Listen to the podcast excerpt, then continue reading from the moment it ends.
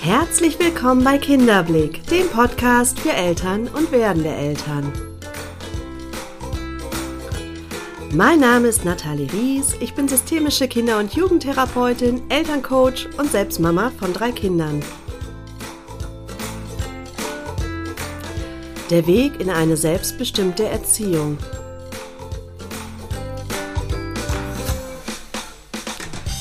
In der heutigen Episode sprechen wir über die fünf häufigsten Fehler in der Kindererziehung. Wobei ich das Wort Fehler direkt in Anführungsstriche setzen möchte, denn für mich gibt es keine wirklichen Fehler, sondern es sind alles Erfahrungen, die wir machen. Und wenn wir die Offenheit haben und die Bereitschaft haben, können wir aus diesen Erfahrungen lernen und vielleicht unseren Weg noch ein Stück weit optimieren. Denn ich glaube, dass es kein Normalzustand ist, dass Kinder permanent Grenzen austesten, dass sie nicht kooperieren wollen, dass Mamis oder Papis permanent erschöpft sind, dass sie sich in ihrer Rolle eigentlich gar nicht mehr so richtig glücklich und erfüllt fühlen. Im Laufe der letzten Jahre als Erziehungscoach ist mir bewusst geworden, dass Eltern sehr ähnliche Themen bewegen und ja, dass oftmals die gleichen Fragen aufkommen. Und ich habe heute in dieser Episode mal die wichtigsten fünf oder die häufigsten fünf Themen aufgegriffen. Ja, in der Hoffnung, hier ein paar Impulse setzen zu können und dir vielleicht auch an der einen oder anderen Stelle die Augen öffnen zu können. So, jetzt wünsche ich dir aber erstmal ganz viel Freude beim Zuhören. So schön, dass du da bist.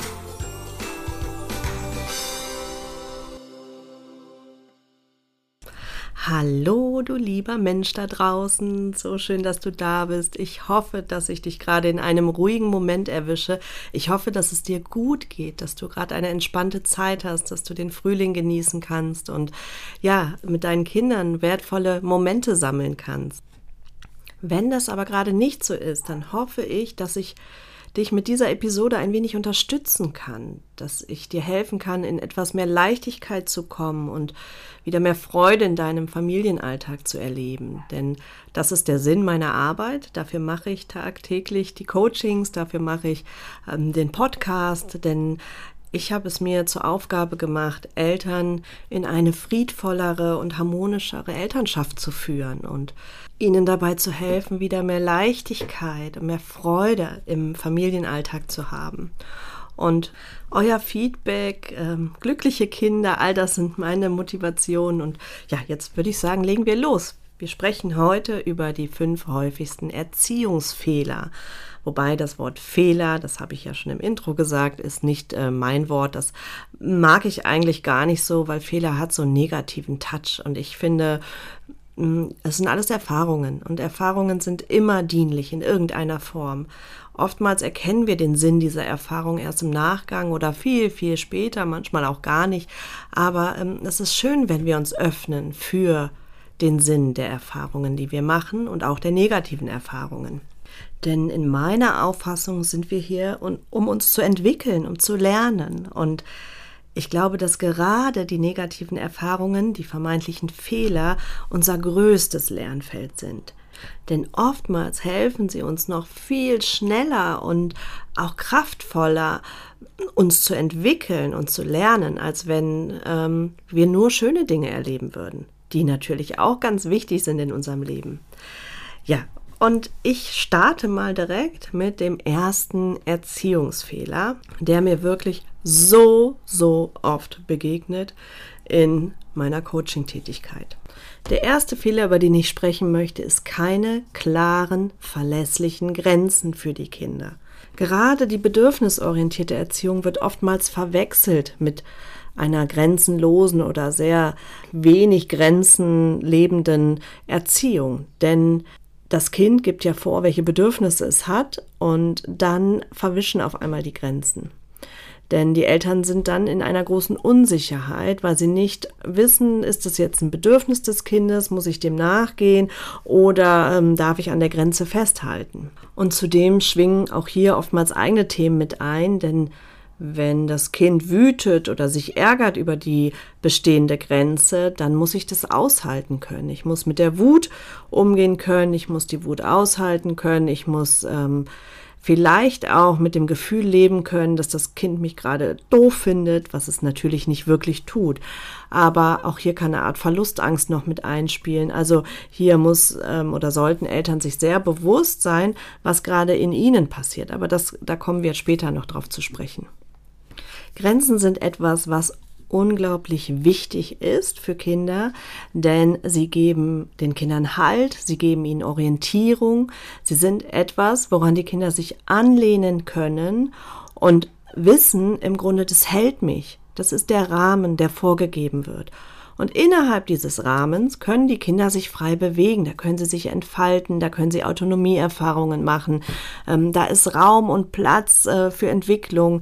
Nur dieser Rahmen, der ist erstmal verlässlich, der ist etwas Festes und der ist ganz, ganz zwingend notwendig für eine gesunde kindliche Entwicklung.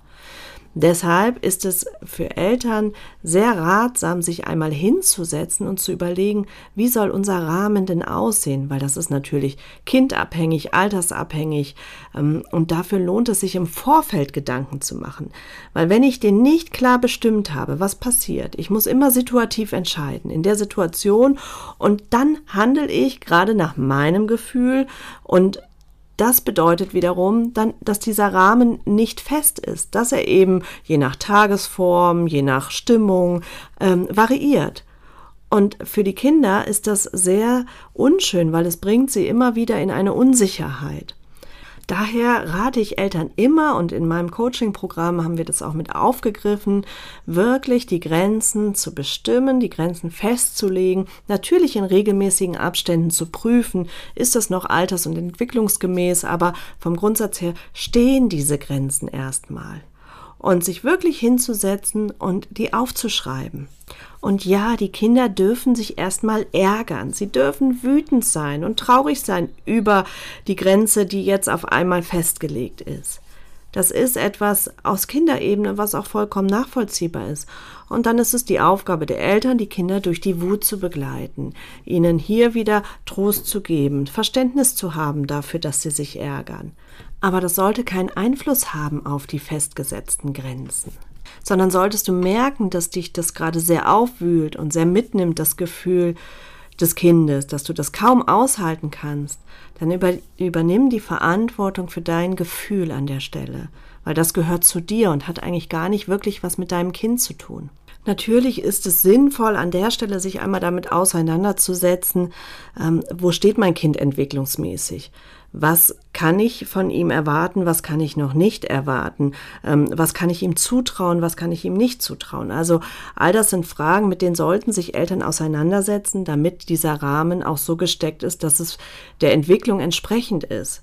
Denn wenn wir ihn zu eng stecken, wird wahrscheinlich der Selbstwert des Kindes leiden. Da werden vielleicht bestimmte Kompetenzen nicht ausgebildet oder nicht so ausgebildet werden können, ähm, wie es das Potenzial des Kindes mit sich bringt. Also von daher ist das auch in der Verantwortung der Eltern, sich einmal bewusst damit auseinanderzusetzen, welche Grenzen sind in welcher Entwicklungsstufe sinnvoll und altersgemäß.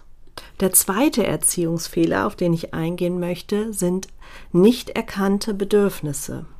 Du hast sicher mitbekommen, dass ich bedürfnisorientiert arbeite und ich halte das auch für absolut sinnvoll und auch erleichternd. Denn wenn wir erkennen, in jedem Konflikt sind meist Bedürfnisse nicht erfüllt. Bei mir und bei meinem Konfliktpartner, in dem Fall das Kind. Also hier sind zwei unerfüllte Bedürfnisse oder zumindest eins, die aufeinandertreffen. Und es ist, wie gesagt, eine ganz große Erleichterung, wenn ich hingehe und mich damit befasse und überlege, was für ein Bedürfnis bei meinem Kind könnte gerade einfach nicht ausreichend erfüllt sein, warum es tatsächlich dieses Verhalten zeigt. Denn das Kind, der Mensch, hat ein angeborenes Bedürfnis nach Kooperation. Das war überlebensnotwendig für das Kind. Wenn der Mensch nicht kooperiert hätte in der Steinzeit und dieses Bedürfnis danach nicht hätte, wäre wär er gestorben, weil er war abhängig von einer Gruppe. Und dieses Bedürfnis, ich sage immer, der Mensch hat sich dahingehend ja nicht weiterentwickelt. Das sind so Programme, die sind sozusagen in uns drin. Und dieses Urbedürfnis, ähm, das ist im Menschen verankert. Nur es kann sein, dass wenn andere Bedürfnisse nicht erfüllt sind, wie zum Beispiel Bindung oder Autonomie in, in bestimmten Entwicklungsphasen, dann ähm, sind die dem übergelagert und dann wird das Bedürfnis nach Kooperation nicht möglich sein, weil als erstes diese Bedürfnisse erfüllt sein müssen. Und das ist eine ganz wichtige Erkenntnis. Denn wenn ich verstanden habe, dass mein Kind eigentlich immer kooperieren möchte, aber wenn bestimmte Bedürfnisse einfach gerade nicht ausreichend gesehen sind, dann ist es nicht in der Lage dazu, dann habe ich vielleicht auch selber eine andere Motivation oder einen anderen Blick für die Bedürfnisse des Kindes. Auch das habe ich ganz intensiv in meinem Coaching-Programm aufgegriffen und wir sprechen über ja, Wochen eigentlich immer wieder über die Bedürfnisse, damit Eltern darin geschult werden, die Bedürfnisse des Kindes zu erkennen und dann entsprechend darauf zu reagieren. Und es bewegt sich dann auch unfassbar viel, weil wenn das Kind ein nicht ausreichend gestilltes Bindungsbedürfnis hat, weil es vielleicht an der Stelle mehr oder eine andere Begegnung braucht als das, was die Eltern bisher gegeben haben, dann zeigt sich das Kind auffällig. Aber wenn Eltern schaffen, das zu erkennen und das Bindungsbedürfnis des Kindes zu befriedigen, dann ähm, regeln sich auf einmal die Auffälligkeiten von ganz alleine und das Kind zeigt sich plötzlich kooperativ. Manchmal entstehen Konflikte aber auch, weil ich meine eigenen Bedürfnisse nicht genug im Blick habe. Und Eltern kennen das vielleicht, dass sie auf einmal eine ganz dünne Zündschnur haben oder permanent genervt sind oder eben ja angestrengt sind, das Kind anschreien und solche Dinge. Auch hier ist es ganz wichtig, nicht nur beim Kind zu schauen, sondern auch bei mir selbst und zu gucken, welches Bedürfnis ist denn bei mir aktuell nicht wirklich befriedigt. Und damit komme ich schon zum dritten Fehler, weil das spielt ganz oft damit ein, nämlich Selbstfürsorge. Keine auszureichende Selbstfürsorge. Was hat das denn jetzt mit Erziehung zu tun, fragst du dich vielleicht. Ja, ganz viel. Denn wenn ich nicht genug auf mich selber acht gebe, wenn ich meine eigenen Ressourcen nicht im Blick habe, wenn ich im Grunde mir selber das nicht wert bin, gut auf mich zu achten, dann wird sich das in Konfliktsituationen sofort widerspiegeln. Einfach weil ich nicht mehr so belastbar bin, weil ich Situationen schlechter aushalten kann, weil ich einen Wuteinfall des Kindes vielleicht nicht so begleiten kann, wie wenn ich in meiner Kraft stehe, wenn ich ausgeruht bin. Mein Gefühl ist es so in den letzten Jahren, dass die Selbstfürsorge etwas ist, was Eltern an letzte Stelle stellen. Erst ist das Kind und der Partner und der Haushalt und der Job, all die Dinge werden ähm, vorangestellt und ganz zum Schluss, wenn noch Zeit überbleibt, dann kümmern wir uns mal um das Thema Selbstfürsorge. Ich sehe das allerdings komplett anders und ich würde sogar so weit gehen zu sagen, dass die Selbstfürsorge maßgeblich dafür verantwortlich ist, ob ich eine glückliche, eine zufriedene, eine entspannte Mutter oder ein entspannter Vater sein kann oder eben nicht. Denn das ist wie das Benzin fürs Auto. Wenn ich nicht Benzin tanke, dann fährt das Auto nicht. Und das ist ähnlich vergleichbar. Wenn ich mich nicht selber betanke mit Selbstliebe, mit Selbstfürsorge, dann bin ich aufgebraucht sozusagen und dann werde ich im Alltag nicht so dastehen und nicht die Dinge und Aufgaben, die da auf mich zukommen und eben auch die Konflikte, auch die Situationen, die mich besonders herausfordern, die werde ich nicht so meistern können, wie wenn ich, ähm, ja, wenn ich voll aufgetankt bin.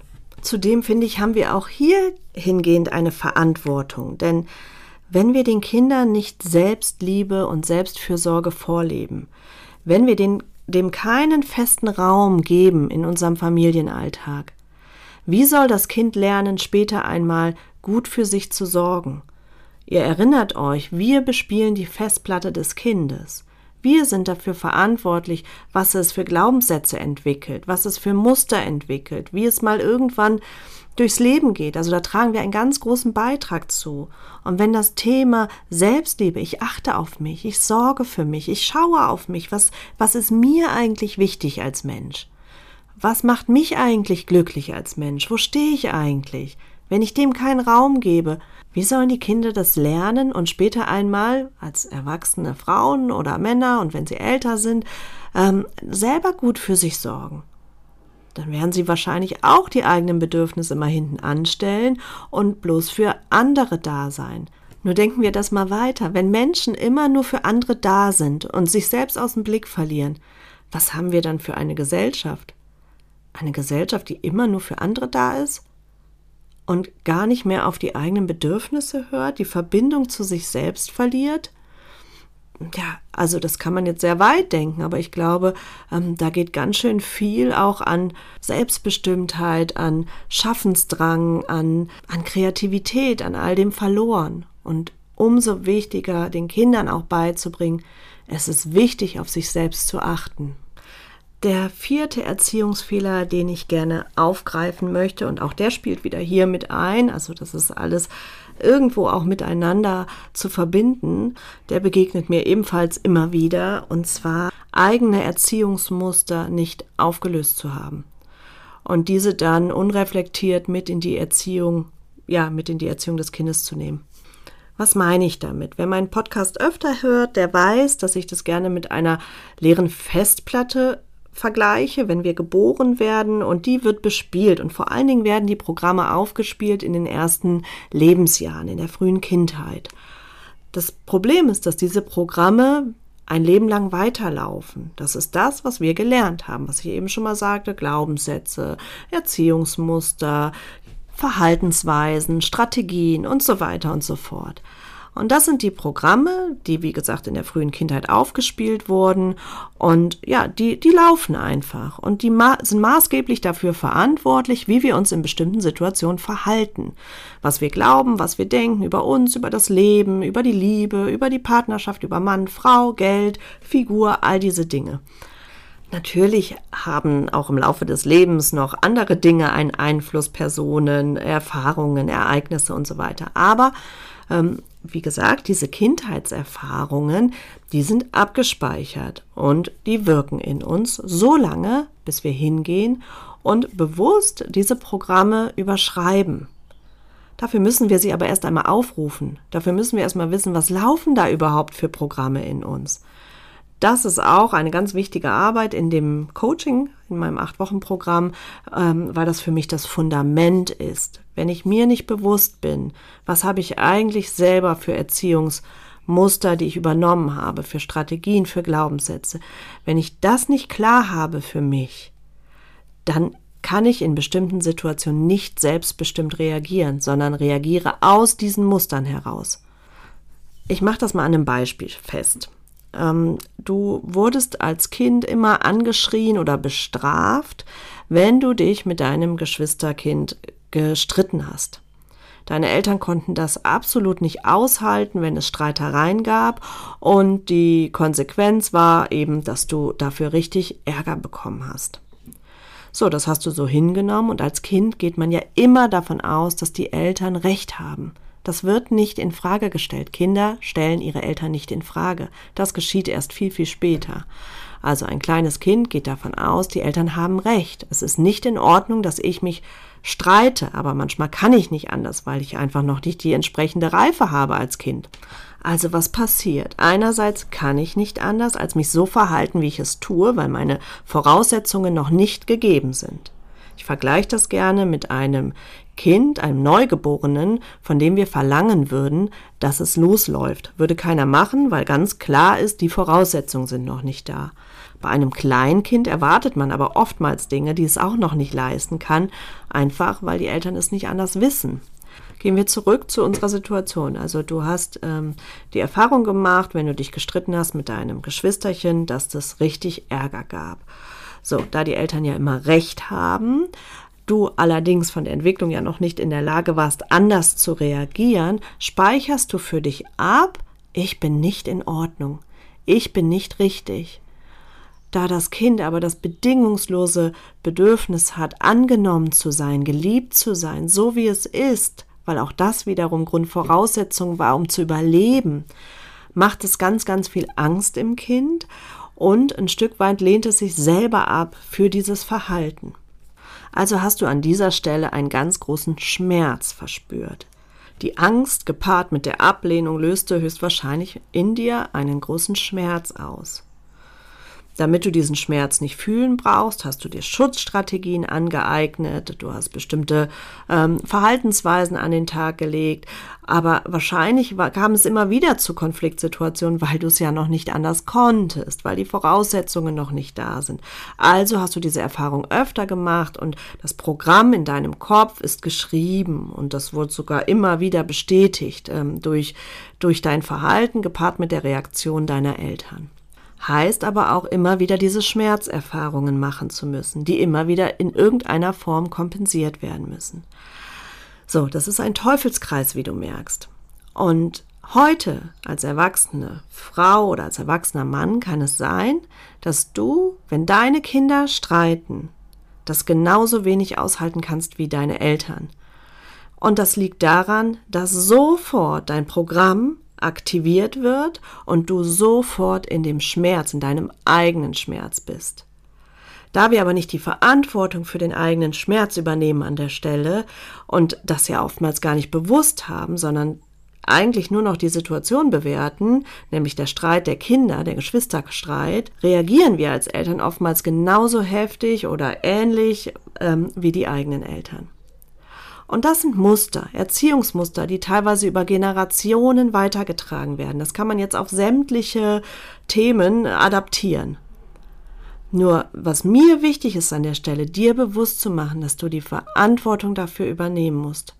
Weil wenn du das nicht tust, wird dein Kind ähnlichen Schmerz erfahren, wird ähnliche Dinge über sich abspeichern, wird auch ein Stück weit die Verbindung zu sich selbst verlieren. Und das sind alles Konsequenzen, die möchten wir als Eltern nicht. Deshalb ist es so, so wichtig, die Verantwortung zu übernehmen und die eigenen Erziehungsmuster aufzulösen. Ja, und jetzt komme ich zu dem fünften Fehler, zu dem letzten Punkt, den ich heute ansprechen möchte. Es gibt natürlich noch weitere, die mir immer wieder begegnen, aber das sind jetzt fünf Erfahrungsberichte, die ich immer wieder erlebe und begleiten darf bei Eltern. Deshalb habe ich mir diese fünf jetzt erstmal rausgesucht und auf viele weitere werde ich natürlich irgendwann in den nächsten Episoden sicherlich noch eingehen. Der fünfte Punkt, den ich hier aufgreifen möchte, ist die Kommunikation oder die nicht kindgerechte oder auch achtsame und wertschätzende Kommunikation. Denn die Sprache ist ein so machtvolles Instrument und entscheidet so sehr darüber, wie ein Mensch sich entwickelt, wie es sich fühlt, mit welchen Gedanken es groß wird. Und dieser Verantwortung sind sich Eltern oftmals nicht bewusst. Und das schlägt in beide Richtungen. Es kann sein, dass Eltern gewaltvoll kommunizieren, in Form von Anschreien, in Form von Unterdruck setzen, Machtausübung, all diese Dinge. Es kann aber auch sein, dass Eltern mit Kindern kommunizieren, als wären sie schon erwachsen. Also indem sie die Kinder immer in alles mit einbeziehen, in jede Diskussion ihnen Raum geben und da tatsächlich die Kinder auch absolut mit überfordern, weil es noch gar nicht altersgemäß ist und die Kinder durch den vielen Spielraum, die viele Diskussionsfläche, die ihnen geboten wird, eigentlich total überfordert sind. Oftmals ist das auch eine Schutzstrategie. Mir begegnet das auch öfter bei Eltern, sogar noch öfter bei Müttern, die selber Gewalterfahrungen gemacht haben, dass sie jetzt in so eine Kontrahaltung gehen und im Grunde den Kindern zu viel Raum geben, ihnen zu sehr alles recht machen wollen, ähm, zu unklar mit ihnen kommunizieren, damit ja keine Konflikte entstehen und das Kind nicht vermeintlich den Schmerz fühlen muss, den ich einmal gespürt habe. Also da sehr wachsam sein, so können Schutzstrategien sich eben auch zeigen. Ich bin ein ganz großer Freund der gewaltfreien Kommunikation nach Marshall Rosenberg. Dazu habe ich auch schon eine separate Episode aufgenommen. Die gewaltfreie Kommunikation ist für mich ein ganz, ganz wertvolles Instrument und eigentlich etwas, was an jeder Schule gelehrt werden müsste. Weil hier geht es genau darum, Bedürfnisse zu erkennen bei mir und bei meinem Gegenüber Gefühle zu fühlen, weil es ist so wichtig, Gefühlen Raum zu geben und Gefühle auch da sein zu lassen, jegliche Gefühle und diese nicht zu unterteilen in gute und schlechte Gefühle, Gefühle, die ähm, eine Berechtigung haben und die, die bloß weggedrückt werden sollten, weil sie nicht willkommen sind. Was ich sehr an der gewaltfreien Kommunikation schätze, ist, dass beide Bedürfnisse Raum bekommen die eigenen und die des Konfliktpartners, ähm, des Gegenübers, weil ja, das habe ich ja eben schon erklärt, als wir über Bedürfnisse gesprochen haben. Wenn ich mich immer nur um das Bedürfnis des Gegenübers kümmere und mein eigenes aus dem Blick verliere, dann ähm, bleibt was auf der Strecke und dann werde ich auf Dauer sehr, sehr unzufrieden und sehr unglücklich sein. Die gewaltfreie Kommunikation, nur ganz kurz gefasst, ist in vier Säulen aufgeteilt. Erst beobachte ich die Situation so neutral wie möglich, ohne Bewertung. Dann gehe ich in mein Gefühl, schaue, wie fühle ich mich oder schaue mein Kind an, wie fühlt sich mein Kind. Die dritte Säule ist eben, dass ich das Bedürfnis erkenne, was dahinter steht, sowohl bei mir als auch beim Kind. Und die vierte Säule ist, dass ich das Ganze in eine Bitte formuliere, also zur Kooperation einlade. Und mit Kindern so zu kommunizieren, ist ein riesengroßes Geschenk, weil es ist so eine achtsame Kommunikation, ich sage mal die Sprache des Herzens, weil wir sprechen von Herz zu Herz. Und das Ego, unser eigenes Ego und auch das Ego, was ja beim Kind irgendwann wächst und wächst, ähm, das, das kriegt gar nicht so viel Raum, sondern wir gehen direkt an den Kern. Wir schauen eben, was sind da für Bedürfnisse in uns und in unserem Gegenüber. Und ja, darüber gehen wir in den Austausch und versuchen dann Kompromisse zu finden. Und da wir ja eben gelernt haben, dass das Kind ja ein Grundbedürfnis hat zu kooperieren, ist es eine ganz großartige Strategie, eine Kommunikationsstrategie, um ja das Kind zur Kooperation einzuladen und um wirklich alle Bedürfnisse am Ende zu berücksichtigen. Ja, ich hoffe, dass ich dir ein wenig die Augen öffnen konnte, ein wenig helfen konnte und du ein paar Impulse mitbekommen hast.